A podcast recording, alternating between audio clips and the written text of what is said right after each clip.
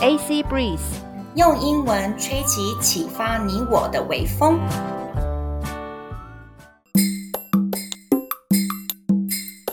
各位听众，大家好，欢迎收听阿尼的言之有物，我是 Chloe 克洛伊。Hey everyone, this is Annie Annie.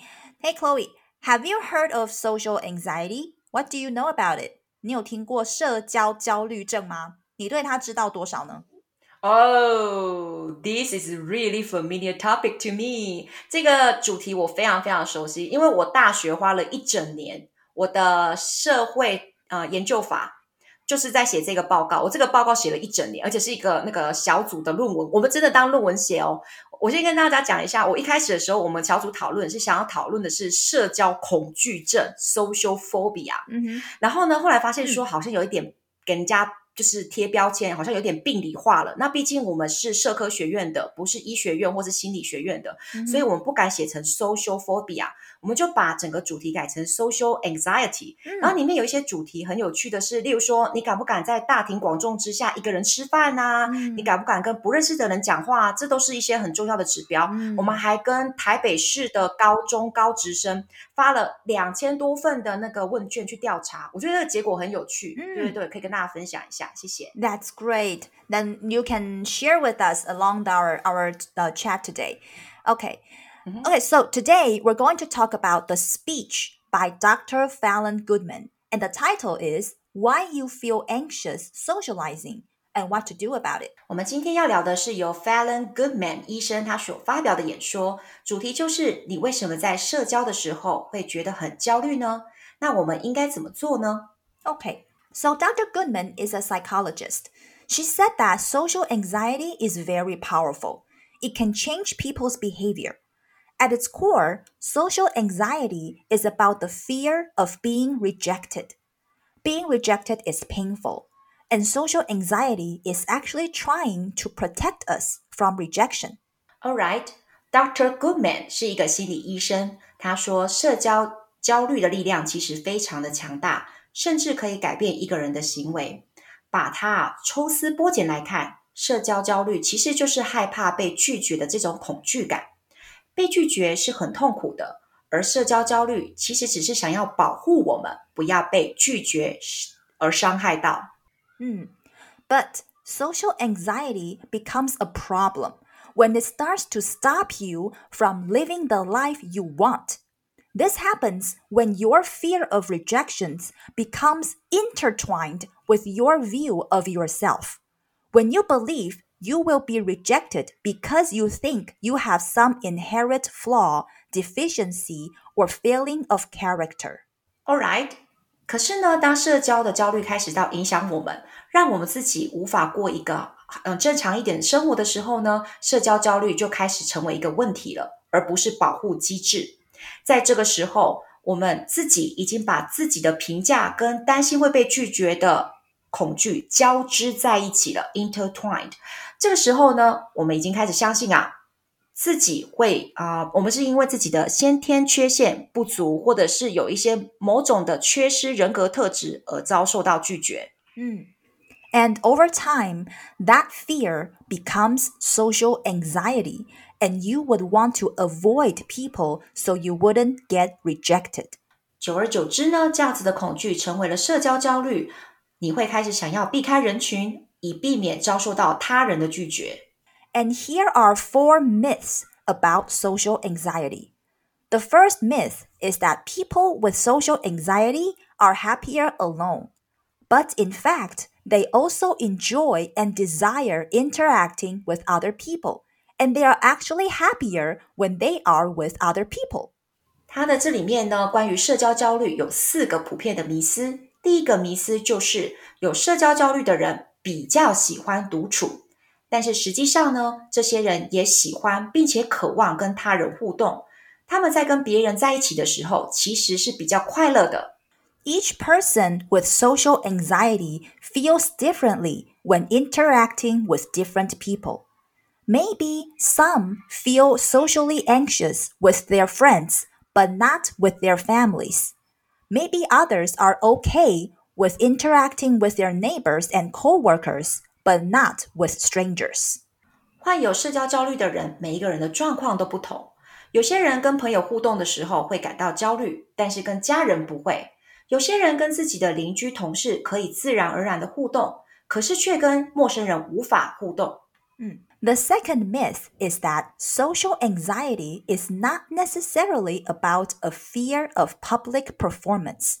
Some people with social anxiety find performing in front of others less anxiety provoking than smaller, more intimate conversations like one on one interviews. 第二个迷思就是社交焦虑并不一定代表他害怕公开场合的表演。 有些社交焦虑的人会觉得，跟别人在别人面前表演起来，一对一的面谈，反而更容易引发他们的焦虑。嗯，Many people with social anxiety actually excel in careers that have a lot to do with social evaluation and social performance, like modeling, acting, sports. Naomi Osaka, a world renowned tennis player.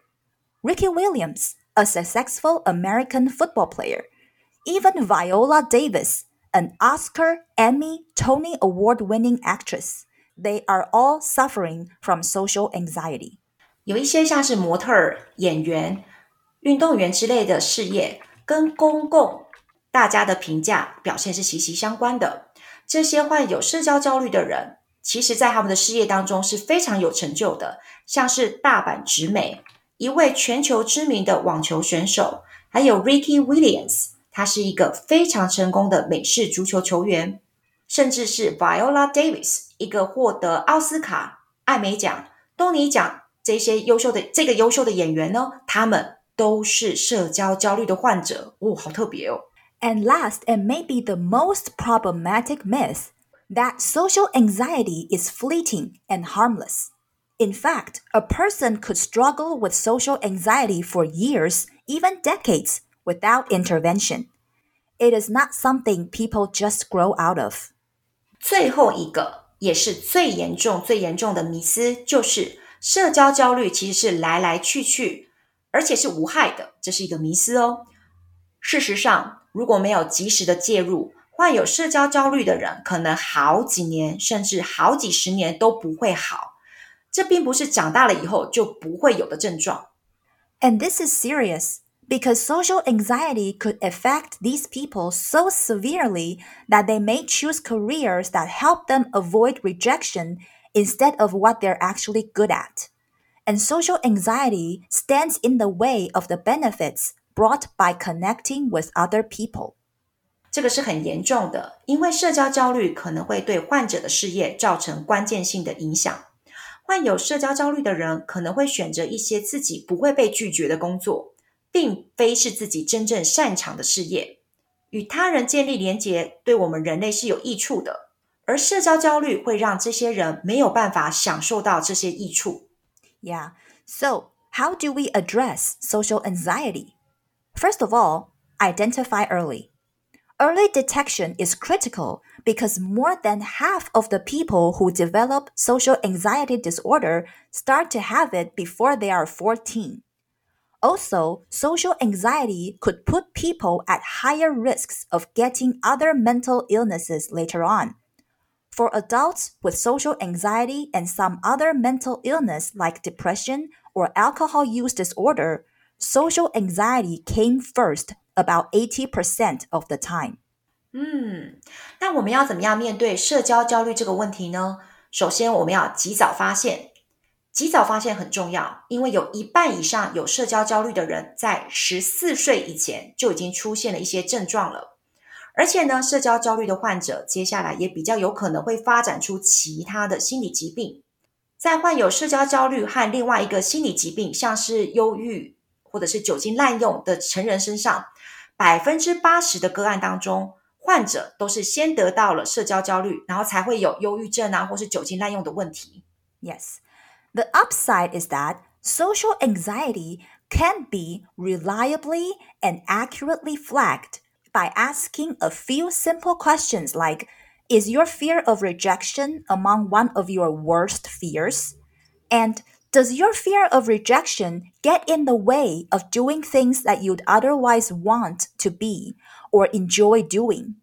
We can embed these early detection programs into the existing structures like schools, New Year orientation, etc. 值得庆幸的是，社交焦虑其实可以被非常准确的侦测出来，只要问几个简单的问题就好了，像是被拒绝是不是你最恐惧的事情之一？ 或者是你是否因为害怕被拒绝而无法去做你本来想做或者是喜欢做的事情呢？像这样的问题呢，我们可以把这些检测出来，然后早期的侦测计划直接加到既有的架构当中，像是学校、迎新说明会等等。The second thing we can do is talk about it on our platforms, however big or small, in our schools, in our workplaces, in our communities, and in our homes because regular, candid, and forthcoming conversations about mental illness ultimately reduce stigma, correct harmful myths, and get people the help they need. 我们可以做到的第二件事情，就是在平台上去讨论社交焦虑。不管你的平台是大还是小，可以在我们的学校、公司、社区、社群，或者在自己的家里面去讨论它，因为 坦率地、直接的去讨论这些心理疾病，我们最终才能够清洗它的污名，并且更正这些有害的迷思，更可以让这些有需要的人站出来，接受需要的帮助。The last thing that we can do is foster social courage. It's not about preventing or avoiding rejection. Being socially courageous is pursuing something while knowing that your chance of being rejected could be high. Also, you need to be aware that you could even be rejected by something about yourself that you cannot change where you come from, what you look like, or who you love. 最后呢，我们所要培养的就是社会勇气。这并不是要预防或者是避免被拒绝。具有社会勇气，表示说，当你在追求某种东西的时候， 被拒绝的几率可能是很高的。而且你要知道，被拒绝的原因可能是因为你身上某种无法被改变的因素，像是你从哪里来啊，你的外形啊，或者是你所爱的人这些因素。Being socially courageous means pursuing experiences because they are important to you and knowing that the successes of those pursuits are not contingent on your worth as a human being.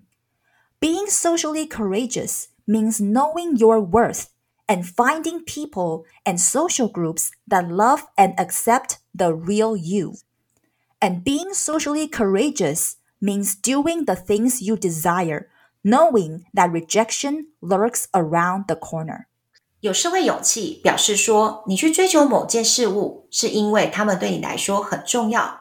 同时，也要知道，若是最后成功了，那也不会成为你的附加价值。有社会勇气，表示说你自己知道自己的价值，并且能够找到能够去爱、去接受真正的你的那些人和团体。有社会勇气，表示说去做你想做的事，同时也很清楚你随时都有可能被拒绝。Okay, so after I heard this talk, I started to think about whether I have social anxiety on some level. And I think maybe I do. maybe I do because uh, I take other people's rejection and criticism very harshly. 就是我在听完这场演讲了之后，我开始在思考说，哎，我自己有没有某种程度上的社交焦虑？那我觉得可能有诶，因为呃，就是当别人拒绝我的时候，或是别人批评我的时候，我的反应都很大。就是说我不是 真正会反映出来，而是我的心情会很受影响。Chloe，what do you think？我其实对大家的拒绝，我也是会反应很大。可是我觉得说，如果照这样子来讲的话，其实它是一个双面刃，因为我们可很容易就给自己说啊，我们好像有社交焦虑，对不对？可是我们换另外一个角度，就表示说我们很在乎他人。你不觉得这反而是一个优势吗？我们很在乎他人，所以我们才会在乎你对我的拒绝，或是你对我的肯定。如果我们 we we are totally indifferent，我们完全不在乎，那我们会变成像。川普是 super arrogant 哦，你们呢查我的税是因为 I'm too popular。对对对对，所以我觉得说，如果说我们很在乎他人想法，这并不太算是说我们可以让自己定义说啊，我们有可能有一点社交的啊、就是恐惧上或焦虑。诶，我这样子想啊，我这样子想，嗯因为我们在做那个大学报告的时候，就是很怕把每一个人最后都贴标签，每一个人都病理化了。嗯嗯嗯。嗯所以我觉得大家可以想说，嗯，我在乎他人，但是我也要认可自己的价值。我随时都有可能被拒绝，但有可能是因为呃是我的天生的个性，那我无法改变，那我就接受它，这样就好了。我很喜欢阿妮最后的那些结论。嗯，OK，Thank you for sharing。那我们来带到今天提到的单字 OK，intertwined，intertwined，交织在一起。Your fear of rejection becomes intertwined with your view of yourself。你把你对自己的评价和担心被拒绝这样的恐惧交织在一起了。Provoke，provoke，引发，less anxiety provoking，比较不会引发焦虑。excel，excel，擅长，excel in careers，擅长某些事业。evaluation，evaluation，评估，social evaluation，社会大众的评价。 intervention, intervention 介入，without intervention 没有介入，grow out of, grow out of 长大后就不会这样了，something people just grow out of 一般人长大以后就不会这样子了 candid, candid，坦率；forthcoming, forthcoming，直接；candid and forthcoming conversations，坦率又直接的讨论。 stigma, stigma 污名，ultimately reduce stigma 最后才能洗刷污名，foster, foster 培养，foster social courage 培养社会勇气好，带到一个片语，lurks around the corner，lurks around the corner，随时都有可能发生。Rejection lurks around the corner，随时都有可能被拒绝。 All right，我们今天的 Tech Talk with Substance 就讲到这里喽，希望大家会喜欢，也收获满满。大家要记得订阅我们的频道，这样才能继续听到更多精彩内容哦。谢谢大家，拜拜。拜拜。